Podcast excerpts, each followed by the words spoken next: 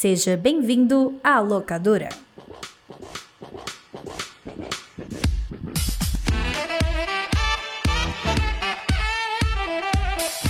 Bem-vindos à locadora do Nicolas, a sua investigação ordenada e sazonal do audiovisual internacional. Eu sou o JP Martins e estou aqui para apresentar a vocês o mundo espetacular. Não, esse é outro podcast, né? é... Cinema, cara, filmes, bem legal. Bem-vindo à nossa locadora aqui. Vamos pegar uns filmes aqui aleatórios que nós, os balconistas, vamos te oferecer, porque a gente não tem mais nada para fazer além de oferecer filmes. É o nosso emprego numa locadora. Rude. Eu. Não sei, fala alguma coisa aí, cara. Alguma coisa aí. JP. JP, eu acho que é o primeiro documentário, né? A gente vai falar de um, algo diferente. Acho que a gente nunca falou disso, né? Não é a primeira vez que falamos de documentário, Verdade, não, porque o nosso cacete. segundo episódio do, do podcast Nicolas é sobre o, o documentário, é, como é que chama? The Death of Superman Lives. Isso. What Happened? A morte de Superman Lives, o que aconteceu? Verdade. Eu tava pensando se a gente já tinha falado de algum documentário, eu não lembrei desse. Ou seja, minha memória é terrível. Falamos. Não sei se é, a história do palavrão conta como documentário. Acho que. Não sei. Acho que sim. É, Doc. Acho que sim. É, Doc, né? Doc. PJ, puxa o assunto aí. Eu achei estranho. O Rudy falou que a gente ia falar de documentário hoje. Isso. Mas não era Sh- Shrek, o filme? Que a gente ia assistir? Ah. Nós vamos falar do filme Shrek. Não, seus idiotas, vamos falar do filme Shirkers, o filme roubado, documentário de 2018, sobre um filme que foi roubado. Não é mesmo? E o filme se chama Shirkers. Shirkers. Shirkers. Shirkers. E nós vamos falar de Shirkers por quê? Porque o conceito desse podcast é que todo episódio, eu não vou dizer aqui uma frequência, porque eu não sei ainda se vai dar certo, né? Os 15 anos dias, mas todo episódio a gente traz um filme de nossas indicações. Seja ele um filme que a gente goste muito, seja ele um filme que a gente queira ver muito, seja ele um filme que a gente ouviu falar, seja ele um filme que a gente viu o post e achou bonito, seja ele um filme que alguém indicou pra gente. A gente traz e assistimos e discutimos como três pessoas civilizadas raramente fazem. Sim. E certo, o filme de hoje foi uma indicação minha e eu trouxe ele pra cá por quê? Porque é um filme que PJ indicou num, no podcast, Iradex Podcast, saudoso, em algum momento de sua vida, e eu não lembro quando foi. Vamos, vamos olhar quando foi esse episódio aqui. Sabe quando foi? Vou te ser exato. Ah. Por quê? Porque eu fui ouvir esse podcast pra ver se minhas opiniões iriam se manter ou coisas do gênero. Sabe quando é que ele foi Uhum. ao ar, Jota? No dia 9 de fevereiro de 2019. Nossa, não, não. Tu tá de brincadeira. Não estou brincando, pode procurar. Exatamente quatro anos Só atrás. apontando aqui pra quem tá ouvindo, datando esse episódio que a gente tá gravando aqui hoje, a gente tá gravando no dia 9 de fevereiro de 2023. então foram exatamente quatro anos atrás que esse podcast foi ao ar. Eu achei uma graça. A gente ia gravar ontem, mas teve imprevisto, né? A gente remarcou pra hoje, eu achei mais legal Verdade. ainda. Obrigado, Bel, por torcer o pé e atrasar um dia. Eu tô pouco chocado com essa coincidência. Eu não, me tocava dessa, não. Foi exatamente no dia 9. Por quê, cara? Acho que todo mundo aqui já viu, todo mundo tá revendo. E eu não lembrava desse podcast que o PJ indicou. Porque na minha cabeça, quem me indicou esse filme pra eu ver foi o JP. Eu, eu gravei eu, o Caio, o Anderson e o Alex quando eu estava aqui. Alex. Nunes. Alex Nunes? Era, né? Alex Nunes. O queridíssimo Alex que estava aqui, ele indicou o livro O Alto da Maga Josefa. E aí a Ah, gente indicou esses dois, o Shirkers e o Alto da Maga Josefa. Foi muito legal a gravação, Alex é um querido. E aí eu achei fantástica essa coincidência. E, Rudy, eu, eu acredito que você acha que fui eu, porque eu indiquei pra caralho assim pra todo mundo quando eu vi. Foi. Sim. Mas eu tava vendo aqui no meu Letterboxd. Sabe quando foi que eu vi? Quando? 1 de agosto de 2020. Nada nenhuma, na- nenhuma relação com nada. Nem nada a ver com a data antes. de hoje. Eu só queria mudar de assunto. É, eu vi esse filme nesse 1 de agosto de 2020, uma época que eu estava vendo filme para um caralho. Esse filme que eu vi 1 de agosto de 2020 foi meu filme 96 de 2020. Então, ou seja, eu tava vendo filme pra porra. Tava no miolinho da pandemia, né? Meu laço. Era. E é um filme que me emocionou muito.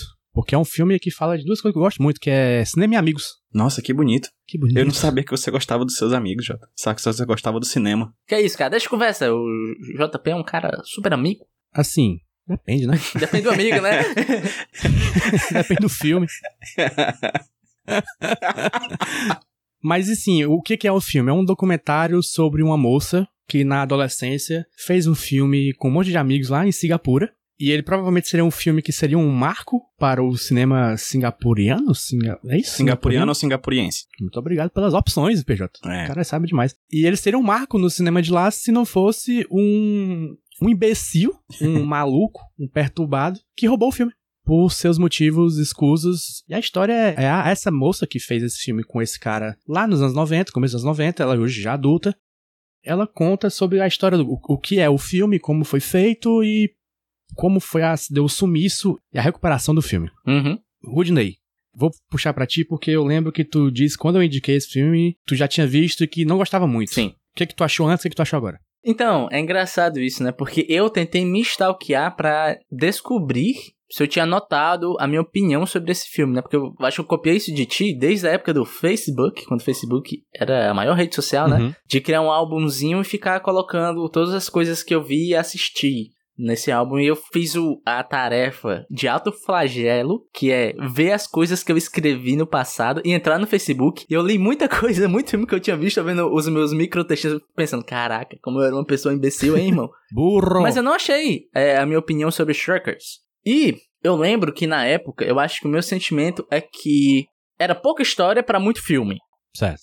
Parecia um filme meio inflado pra uma história que não cabia em tanto tempo assim. Então, essa foi a minha sensação na época. Pra ser sincero, ela continua um pouquinho hoje. Eu ainda acho que existe um resquício dessa minha opinião. Mas, reassistindo, eu gostei bem mais do documentário. E o que me pegou muito nele foi a montagem. Eu acho que tem filmes que eu gosto de guardar porque viram referência na minha cabeça. E eu acho que Shirkers, pra mim, é um documentário que vai virar referência em como um documentário é montado. Porque eu acho ele muito perfeito. É, até porque como o JP falou, né? O filme roubado. Pela montagem, ele te causa uma sensação meio esquisita de uma pulga atrás da orelha, porque desde o começo do filme você sabe que esse filme não existe. Mas você assiste o filme enquanto a narradora tá falando que ele não existe. Uhum. Aí tu fica, peraí, o que é que está acontecendo? Eu li um livro ano passado, eu, de novo, é um livro que eu nem gostei tanto, que também foi indicado em um Iradex, que foi O Poder da Espada, né? Que é um livro que você tem vários núcleos, e cada núcleo tem uma informação que outro núcleo está procurando, sabe? Então, enquanto o, o núcleo X está com a dúvida, você já sabe que é verdade.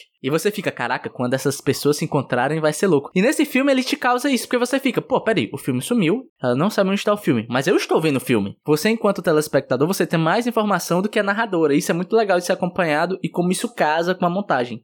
Muito bem. PJ, o que você tem a falar sobre, assim, por cima? Essa é a segunda vez que eu vejo o Shirkers. E a sensação é que eu, na época, é que eu tinha visto um dos meus documentários favoritos. Eu vi de novo e continuo com a mesma opinião. Assim, é um dos meus documentários favoritos porque ele trata de um dos meus assuntos favoritos, que é memória. E é um documentário que ele trata sobre memória de um jeito que até eu, eu acho que eu falaria sobre memória. Assim, ele me deu ferramentas, entendeu? É legal até tu pontuar isso porque é o teu objeto de estudo, não é, porra? Atualmente. Exato, e a época não era. A época, quando eu assisti pela primeira vez, não era. É engraçado, porque eu fui pro filme com o sentimento de que eu tinha assistido antes. E foi muito engraçado porque tu falou aí sobre o tempo, né? Que tu achava que era um filme inflado para as poucas coisas que ele tem a dizer. E na minha cabeça ele era mais longo. Só que aí quando eu dei play e vi que ele era 1 hora e 37, eu disse, pera, na minha cabeça era maior, mas nem era, assim. Ele realmente, ele é, eu achei ele todo redondinho, eu achei ele super legal, super interessante. E acho fantástico porque o meu objeto de pesquisa é memória e ele fala sobre isso. E particularmente me toca em certos momentos, por quê?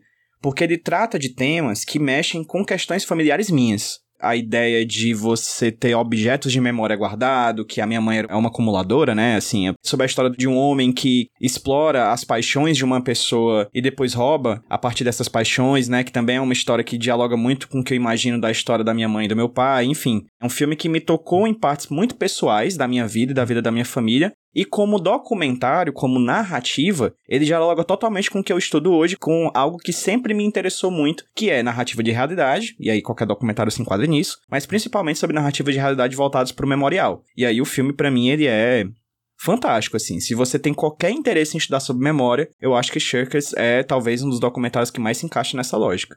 Muito bem.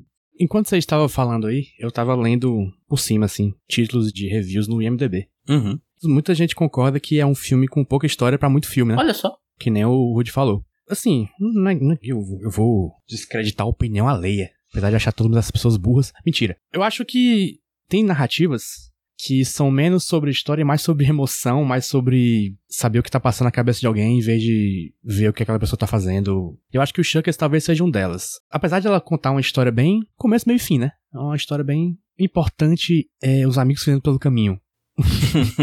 Entre o filme aspas. de verdade são os amigos que fazemos pelo caminho, né? Esse é literalmente o final do filme. Literalmente a mensagem do É, filme, inclusive. Os Shirkers de verdade são os amigos que você faz no caminho.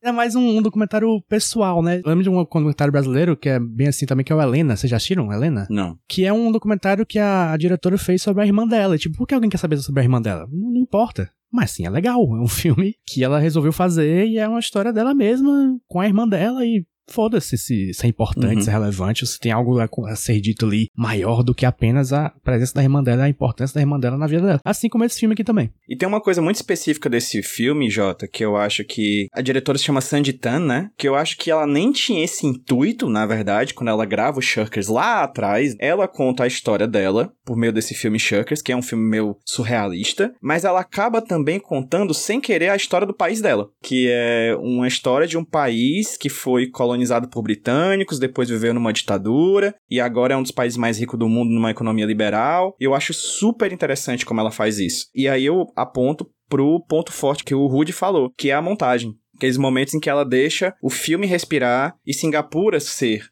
o protagonista por alguns poucos segundos, alguns poucos minutos. E ela faz isso muito bem. Acho que a montagem do filme realmente é excepcional por juntar coisas tão distantes no tempo, mas tão unidas conceitualmente. Sim, só acrescentando o PJ. E também acrescentando o que o JP falou, que, que nem tu falou, Jota, é, a chave desse filme é que é uma história pessoal, em sua grande parte. Eu falo isso porque eu também dei uma olhadinha rápida em algumas reviews, mas eu olhei no Letterboxd. Porque eu fiquei curioso, pô, Uhum. por que, que eu não gostei na época? Eu tentei reviver essa minha memória, olha só, e não achei. Eu fui ver se, se eu conseguia achar um sentimento parecido com o meu. Eu caí numa review de um gringo e ele falou que achou a personagem principal muito egocêntrica. Com certeza. Eu lembro que ele falou assim, pô, ela trata esse filme como se fosse o maior filme já feito, que, né, pô, esse potencial gigante e tal. Mas, cara, tudo bem, essa é a visão das pessoas que estavam ali envolvidas. Esse filme poderia ser horrível, mas na cabeça daquelas pessoas foi importante. Então a chave pra esse filme, e que eu acho muito interessante, é você ver como essa obra, como fazer essa obra impactou a vida dessas pessoas, na cabeça dessas pessoas. Então eu não consigo ver um filme egocêntrico. Consigo ver um filme honesto sobre o que aquelas Uhum. pessoas acham da sua própria produção. Isso assim, até pensando enquanto pessoa que produz podcast, produz conteúdo, eu me identifiquei um pouco com isso. É aquela coisa, pô, o podcast Nicolas é meio que um filho. É pra gente, tá ligado? Pô, a gente passou quatro anos dentro da parada. A gente passou quatro anos interagindo por conta desse podcast. Deixa de ser só um produto e vira parte da gente, parte da nossa história. Daqui a 40 anos, se a gente estiver vivo, espero que sim, a gente vai estar falando, pô, meu neto hipotético que talvez não exista. Quando eu tinha 20 anos, eu passava o domingo inteiro editando um podcast, olha que loucura. Escuta aqui, ó, sabe? É parte da gente, o podcast, como esse filme também é parte dela. E por isso que dói tanto ela nunca ter visto o filme, nunca ter confirmado nada sobre o filme, porque ela sente que perdeu algo dela, né? Isso é uma coisa que o PJ falou, que como fala de Singapura. Não sei vocês, né? Mas eu não sou o maior conhecedor da história de Singapura. Pô, eu vou chutar aqui num raio de 20 km quadrados, não tem ninguém que seja. E uma coisa que eu fiquei na minha cabeça assim, tipo, caraca, que, que engraçado, todo mundo fala um inglês tão bonito, pois é. né? Aí que eu fui abrir o Google e pesquisar, ah, foi colônia, inglês. Eu, ah, tá, então faz sentido. então até nesses detalhezinhos você percebe que existe algo atrelado à história daquele lugar, né? E, e o filme, tanto o filme que ela fez, quanto o, o documentário, fala muito de lugar, né? E pegando o que tu falou, Rudy, sobre o egocentrismo, essa coisa da, da centralidade na figura da Sanditan, eu acho que o filme, ele- e aí eu pego outro adjetivo que você usou, que é honesto, em demonstrar que o filme, ele é feito por adolescentes, né, cara?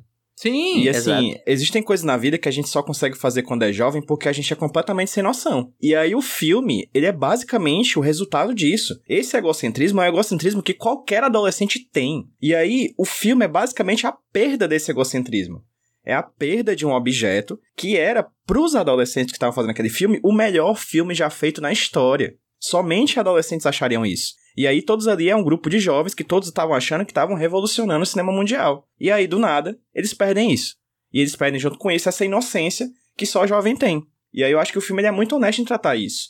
É legal porque não é só a Sandy Tana, ela traz as outras pessoas Sim. do grupo Isso é importante. e você percebe que todas elas perderam algo, perderam um pedaço delas naquilo tudo, né? Um, homem conseguiu tirar um pedaço da vida de várias pessoas. E você percebe, quando ela começa a analisar a figura do George Cardenas, que é esse cara, você percebe que, na Cardona. verdade... Cardona, perdão. George Cardona, você começa a perceber que, na verdade, era uma atitude comum dele. Era uma atitude comum dele ser essa pessoa vampiresca que vai lá, suga as energias, suga o tempo, suga os sonhos e vai embora. Ah, e, e outra coisa. É bom tu ter falado das amigas que fizeram o filme junto com ela, porque as amigas também são autocrítica. Porque várias delas falam, pô, mas tu era meio chata quando tu era jovem, né? Insuportável, egocêntrica, chata. Tem até uma que fala que achava que elas eram inimigas. Acho que ela que fala na narração. Não, é a própria Sandy que fala que ela se achava inimiga da outra menina. a menina fala, tá maluca? Eu nunca assistiu isso. É bom. E eu adoro essa coisa do filme, Rudy J. De o tempo inteiro tá aparecendo o microfone, boom. Lá atrás tá o reflexo da Sandy. Isso eu acho massa. Aí tá a hora, passa um gato por trás da pessoa e alguém bota um café em cima da mesa. Tipo, eu adoro esse documentário que não parece Discovery Channel, assim, sabe? Que mostra o tempo inteiro que, na verdade, existe uma equipe por trás.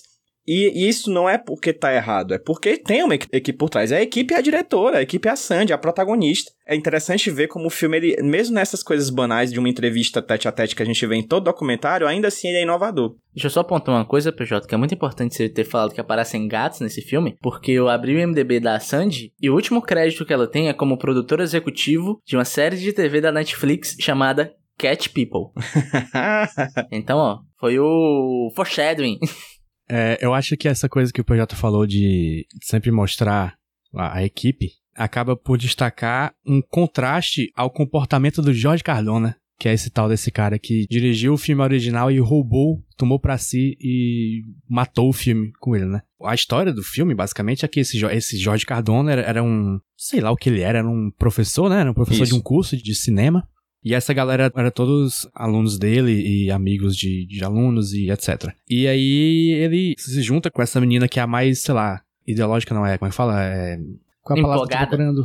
Ela era um tanto quanto inocente e ela era a que mais tinha a vontade de fazer o rolê, né? Tem até um momento que eu acho que a mãe dela fala que ela era a líder ideológica do grupo. Aí um era tipo a, a que fazia as paradas, né? E a outra fazia tal coisa, porque o trio principal é ela mais duas amigas, né? A Jasmine e a outra que agora não me vem a memória. Sophie. Sophie. É a Sophie. Sophie, que inclusive, bicho, me impressiona o quanto ela é desenrolada, velho. Precisava de um cachorro gigante, achava o cachorro gigante. Precisava de um monte de, de idoso pra uma cena. A mulher nasceu pra ser produtora de cinema, assim, é impressionante.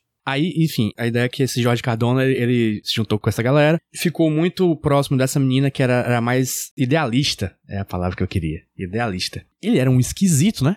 Antes de tudo, né? Porque ele, ele foi numa road trip pelos Estados Unidos só com essa menina, pediu pra ela pegar na barriga dele e depois eles nunca mais tocaram no É assunto. muito esquisito. Que merda, é, é muito esquisito. Só que nunca acontece nada de, de sexual. Aí eles fizeram o filme e esse cara foi editar e nunca mais apareceu com ele. Uma coisa que a gente descobre sobre ele durante o filme é que a identidade dele para as meninas lá nos anos 90 era um mistério. Ele era só o cara, o professor. Mas depois, quando elas vão se perguntar, ninguém sabe quem é esse cara, ninguém sabe o que ele fez, ninguém sabe o que ele faz. Depois a gente descobre que ele é um cara que ele tem esse comportamento, geralmente, ele, ele se junta com galera idealista, faz os seus filmes. Se ele vê que o pessoal vai fazer mais sucesso que ele de algum jeito, ele dá um jeito de estragar o rolê. Sabotar, né?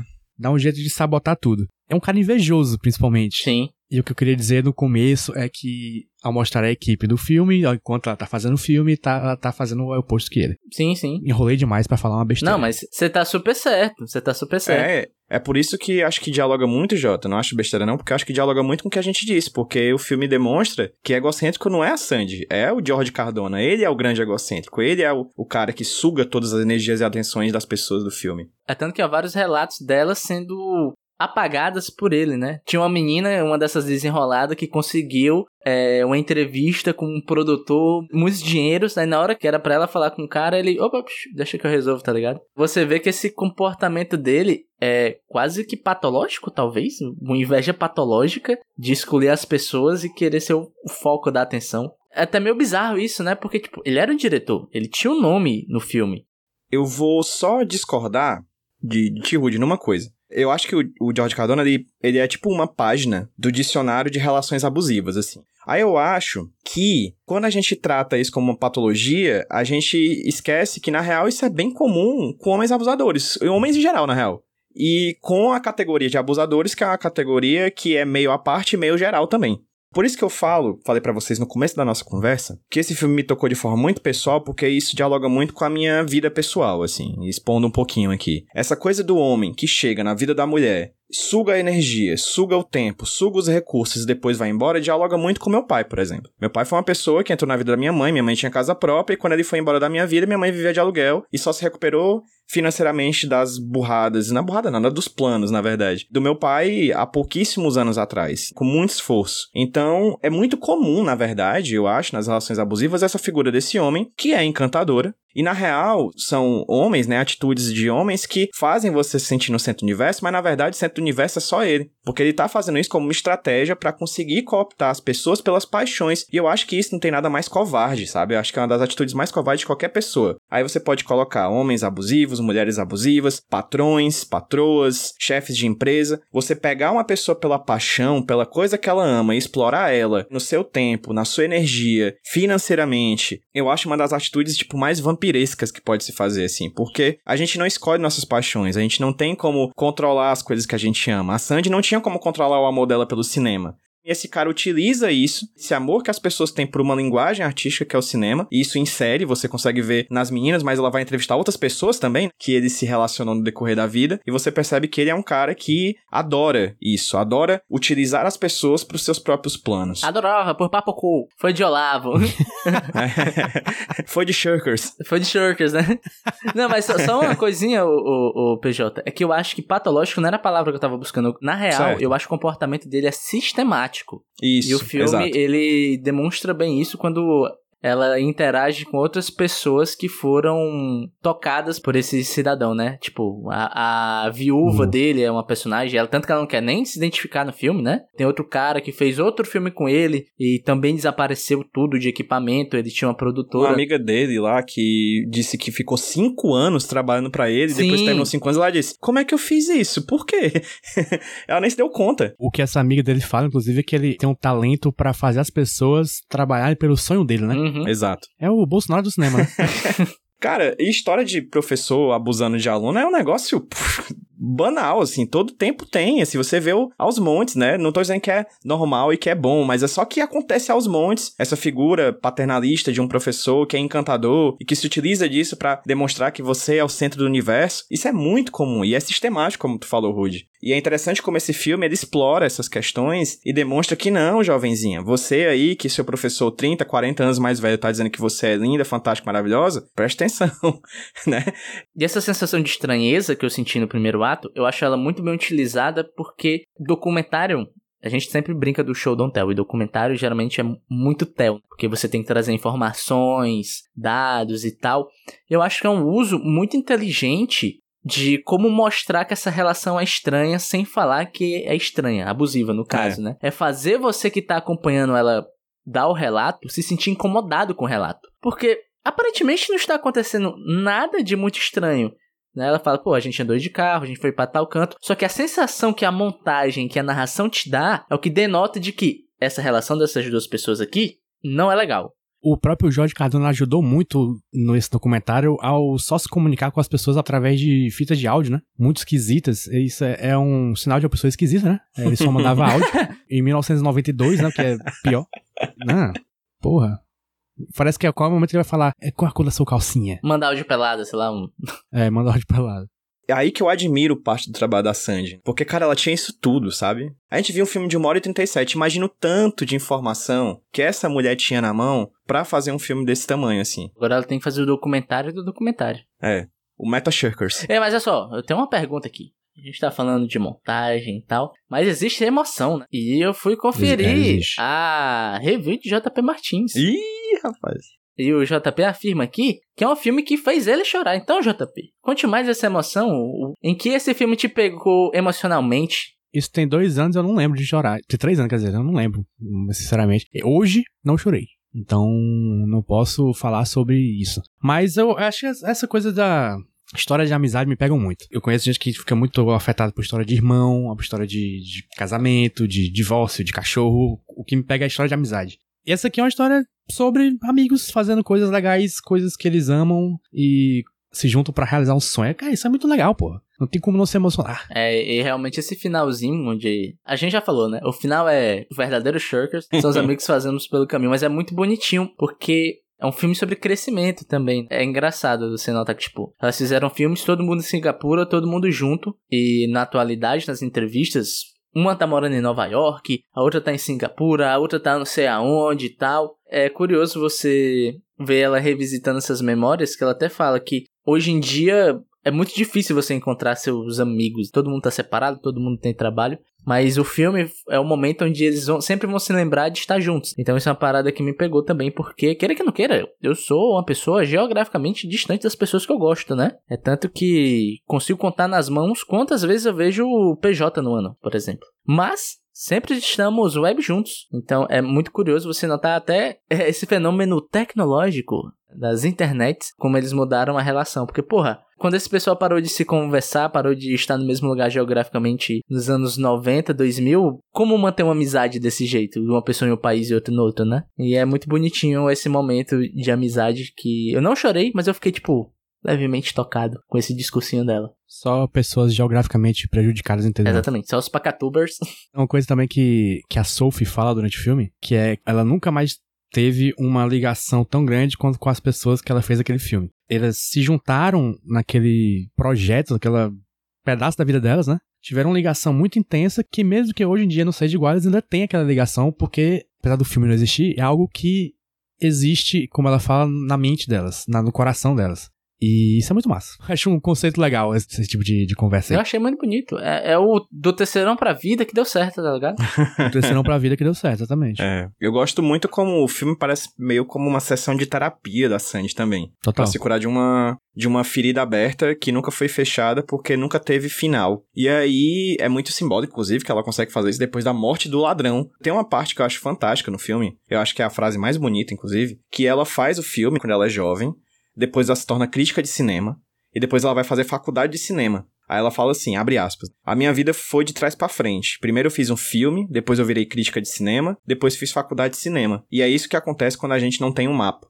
Né? Acho isso fantástico, cara. A ideia de que a vida acontece, mas no filme você pode organizar a sua vida. Você pode fazer o caminho contrário das coisas. Em vez de você ter um plano e fazer, você vive, depois você faz o plano, depois você faz um roteiro, depois você organiza e você monta um filme. Eu fiquei muito emocionado porque eu acho que parte considerável das nossas vidas, as minhas, as de vocês, todo mundo que tá ouvindo a gente, de todo mundo que existe, é nunca saber e nunca ter a oportunidade de fechar certas feridas que foram abertas na vida. É, ela conseguiu fechar uma. Porra, tem tanta coisa na minha vida que eu deixei em aberto que eu nunca vou ter a oportunidade de fechar, e aí ela vai e consegue fazer isso. Também é um aspecto interessante.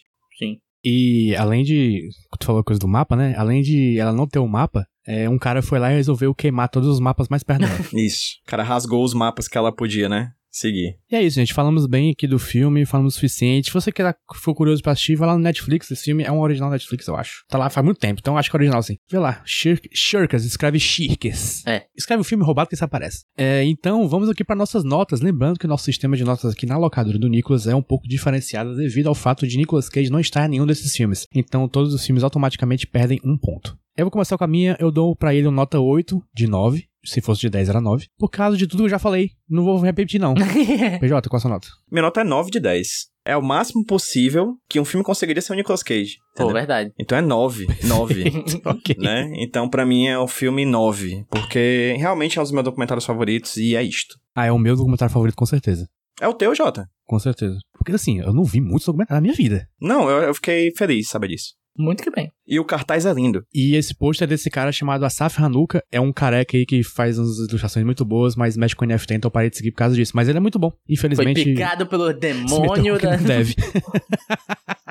é. Enfim, o pôster foi um, uma digressão aí. Não, mas é um pôster muito bonito mesmo. É um pôster que dá vontade de ter no quarto. Dá demais. Eu teria. Eu continuo sendo o que menos gostou do filme. Eu vou dar pra ele uma nota 6,5. Pô, ela cita muitos filmes, tem até uns filmes que eu anotei aqui pra assistir depois, tá ligado? Senti Aham. falta de uma referência Nicolas Cageística. A gente fala disso depois. Ela referenciou o filme do Nosferatu, uma ligação aí, porque o Nicolas Cage, ele produziu um filme que fala a história da gravação do Nosferatu, Porra, cara, caralho. que é A Sombra do Vampiro, que ela referencia o Nosferatu dos anos 70 com o Klaus Kinski. Se não atua, JP é unicólogo, né? Mas antes de mais nada. Mas é isso. 6,5 eu acho que é um filme que tem muitas virtudes. Como eu falei, é um filme que vai ficar de referência pra mim em quesito de montagem. E o Shirkers, o filme, é muito curioso. É é um David Lynch, né? É engraçado. É um David Lynch adolescente, Sim, né? e muito bonito, caralho. Que lance que o PJ às vezes fala, né? Pô, a fotografia é bonita ou o cenário que é bonito demais? Mas aí, seis e meio, cara, apesar de não ser um documentário que eu tenha mexido tantos olhos, realmente é um bom filme e é uma boa assistida.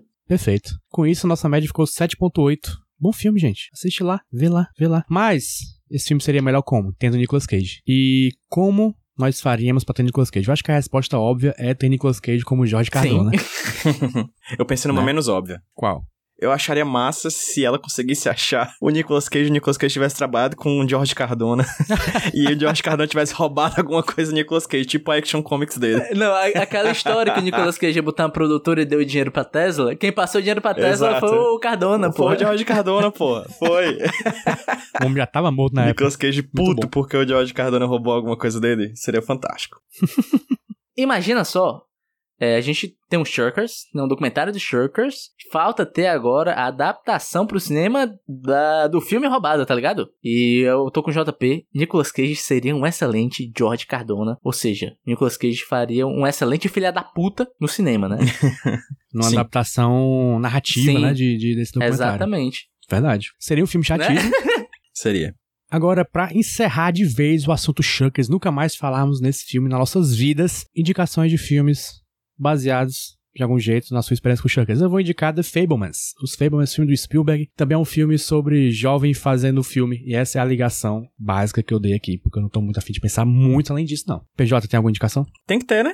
A gente é obrigado, né? Tem que ter, Tem né, indicação? amigo? Tem que ter. Então, tô aqui, obrigatoriamente indicando dos meus documentários, uma série de documentário que eu adorei, também da Netflix, que é Making a Murderer, Fazendo um Assassino, que é uma série documental que tem duas temporadas já, que narra a história de um homem que foi acusado de um assassinato extremamente violento, pega prisão perpétua e a série vai analisar se de fato ele cometeu ou não esse crime. Mas eu lembro de ter assistido a série inteira num feriado de Natal, do dia 24 por 25, assim, foi bem energia lá em cima esse meu Natal. Eu tive que assistir porque eu simplesmente não consegui parar. Achei uma série fantástica, Making a Murderer, oficial, Netflix. Qual é a ligação com Shirkers? Eu quero que você ligue aí. É documentário e Netflix, pô. forma. Pô, verdade. Pronto, muito é bom, muito bom. Não, perfeito, perfeito. Ora, Cara, me veio muitas coisas na cabeça. Eu nunca penso na indicação com antecedência, eu deixo vir na hora. É, então eu vou indicar três coisas. Uma, que é um documentário que envolve amizade e que eu não lembro, mas é outro documentário que eu sinto que foi JP que me indicou. Que esse é um dos meus documentários preferidos, que é o Twinsters. Twisters, muito bom, Twisters. O Twinsters é do caralho. Se você quer um, um filme good, um good movie, tá ligado? Um filme pra você ficar alegrinho, Twinsters. Twisters eu também peguei essa, essa indicação Ah, do foi do? Iradex, então, que eu peguei. É, mas o outro filme que eu vou indicar é um filme recente, é um filme que fala de amizade e uma amizade máscula com um peito gigante, abdômen trincado e bigodes. e eu vou indicar RRR, Ah, ok. aí, pô. o maior bromance que eu vi em muito tempo de minha vida. E é do caralho. Eu vou indicar um filme mais antigo que eu fui pensando em amizades e eu lembrei desse filme aqui. Que é um filme com o Robert De Niro e o Robin Williams. E esse é pra você chorar. Você chora com esse, depois assiste o Twinsters pra ficar feliz. E assiste o RRR pra você dançar e querer acabar com o império colonizador inglês. O filme que eu vou indicar se chama Tempo de Despertar. Robin Williams e Robert De Niro. Robin Williams faz um, um, um médico que tá tratando de uma galera que tá em estado catônico, então com a... É? Catônico chama? Catatônico, isso. Catatônico. Ele inventa um tipo de tratamento que essas pessoas retornam a ter sua vida e um desses pacientes, esse tratamento experimental, é o Robert De Niro. É um filme muito legal, um filme muito emocionante. Assistam. Nunca ouvi falar. Mas é bom, confia. Só uma coisa, que o Fablemans, JP me indicou. Você está vendo? O tema da, da semana é filmes que eu indico. É, eu, eu vou dizer, Sim. eu confio muito na curadoria do JP, viu? Mesmo quando eu não gosto tanto, é uma parada interessante. J Movies. J Movies. Eu só gosto de filme bom, eu só gosto de filme bom. Não tem erro, J Películas. pelo amor de Deus.